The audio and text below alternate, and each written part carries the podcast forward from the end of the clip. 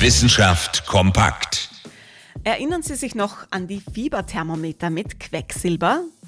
Diese Zeiten sind längst vorbei. Der technische Fortschritt macht auch bei Fieberthermometern nicht Halt. Die neueste Entwicklung? Ein Pflaster, das die Temperatur misst. Das Pflaster wird einfach auf der Haut angebracht und kann dort einige Tage bleiben. Alle fünf Minuten messen Sensoren in dem Pflaster die Körpertemperatur. Daraus wird dann eine Fieberkurve erstellt. Praktisch, zeitsparend und verlässlich.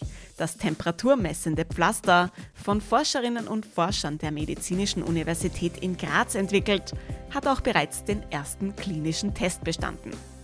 Einen kleinen Schönheitsfehler gibt es aber doch.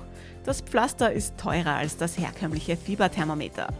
Bis der technologische Fortschritt in Ihrer Haushaltsapotheke ankommt, könnte es also noch etwas dauern.